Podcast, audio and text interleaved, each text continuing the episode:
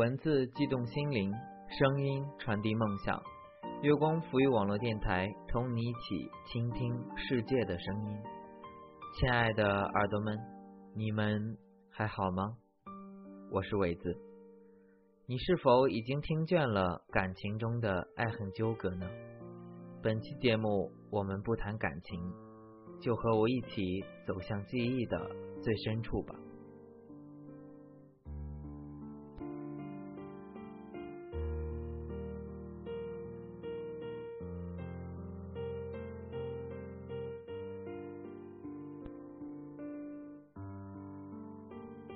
记忆的痕迹，文蓝云夜。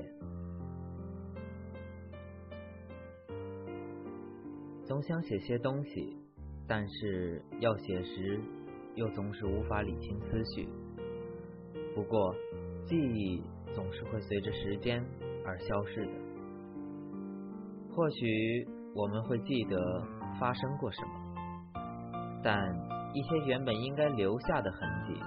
却永远的消失了，记忆也变得不完整起来。当这些支离破碎的画面浮现时，心中竟然是那样的彷徨。只因原本应该连贯的岁月，而今却只留下断痕。想起暮云，心里就会出现这样一句话：弯月。孤星泪，暮云树影青。这是我在暮云见过的最美的风景，而它却在我最伤心的时候出现。伤心也罢，现在我想写下的只是我生命中的一个过客。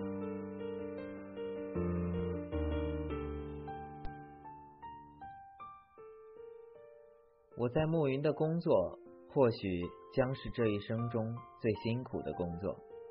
这份工作的经历肯定会影响我的一生。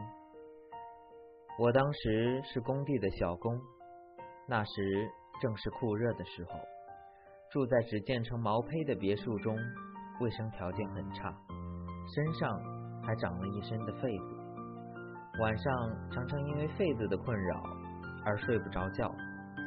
只有一个人静静的忍受。这段时间，我的搭档是一个五十多岁的老人，名字我已经记不起。不过，他只是我生命中的一个过客，名字倒不像他的故事中。他个子不高，常年辛苦的劳作使他显得更加瘦小。岁月像刀一样。无情的在他脸上雕出了不该有的苍老，疲惫的双眼中隐含了太多太多的沧桑。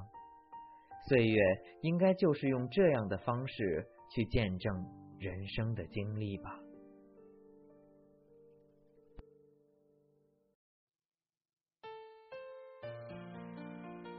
一天下午，天难得的凉爽。我和他在离班组较远的地方做清理材料的工作，工作量并不大，所以我们可以偶尔悠闲的坐着聊聊天。他像往常一样，一歇下来就会吸一根自己的卷烟。我在他的影响下，也会偶尔吸上一根。给我印象最深刻的是他望着天空时的眼神。虽然并无多少生活经历的我无法读懂这份深邃，但这个时候我也会情不自禁的变得深沉起来。这或许就是人心灵本有的交流方式吧。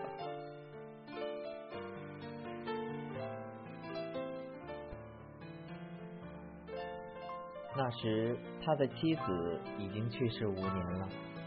儿子十八岁，和我当时一般年纪，在我们市的一所职业中学上学。说起儿子，他情不自禁地深深叹息了一声。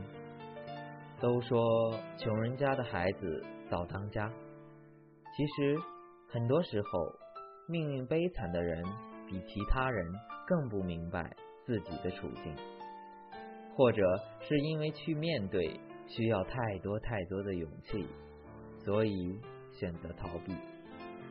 据他的了解，儿子在学校根本就没有读书，只是一天一天的在混日子，就像很多在职业学校的学生一样。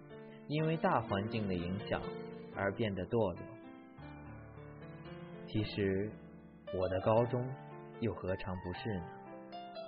因为没有正确对待成长和挫折，慢慢的也变得堕落，失去了自己的信念，放弃了曾经的理想，天天在外边混日子，从不去思考未来将如何。每一次听到父母远方电话里的叮嘱，我总是不知怎样去回答，甚至我一次又一次的用谎言来应对他们对我学习的询问。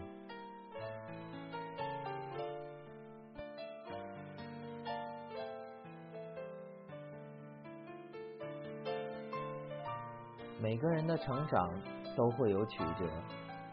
而更重要的是，自己最终能够感悟。五十多岁的年纪，已不适合做这种辛苦的工作。虽然生活确实常常让人很无奈，但心中的爱和责任却能足以给予支撑面对一切的力量。还有什么是一个在最艰苦环境下沉淀了半个世纪的人？不能面对的。老人的儿子并不明白父亲的艰辛，也并不理解父亲的爱。无言的爱真的很难让未经世事的人去理解。很多时候，我们都太自私，只想着得到爱，而且还认为亲人应该让自己轻松的感受到这份爱。可是，我们并不是矫情的孩子，我们的父母也不是善于将爱直接表达出来的人。朴实的他们，更多的是把爱体现在生活的细节中。或许一句并不温馨的关切话语，或许一个并不温柔的关爱动作。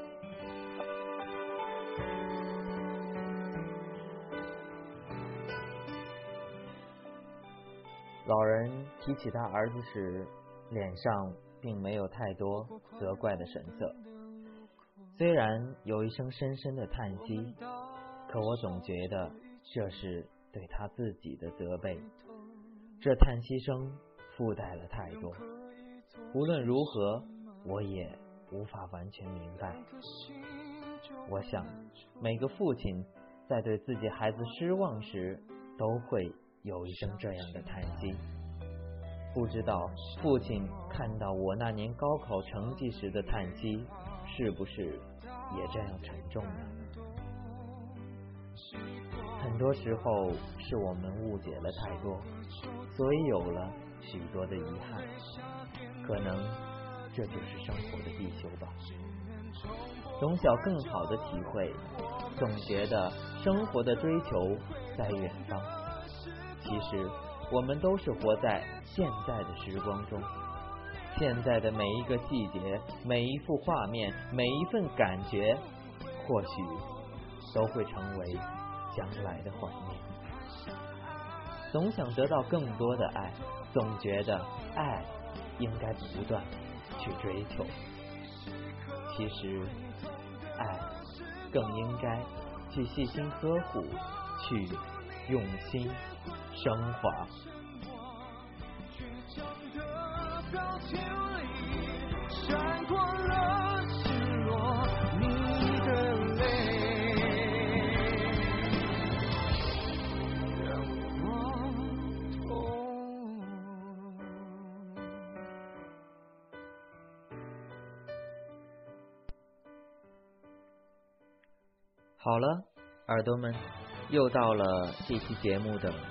尾声了。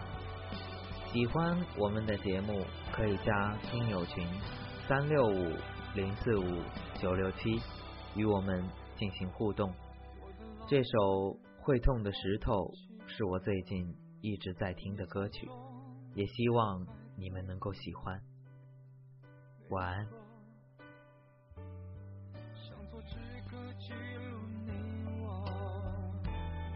写三句，身旁你的眼红了，想起来本来像梦，笑的美好，大的感动，试过了多少个秋冬，沦为下片的电影，只。从不怀旧，我们。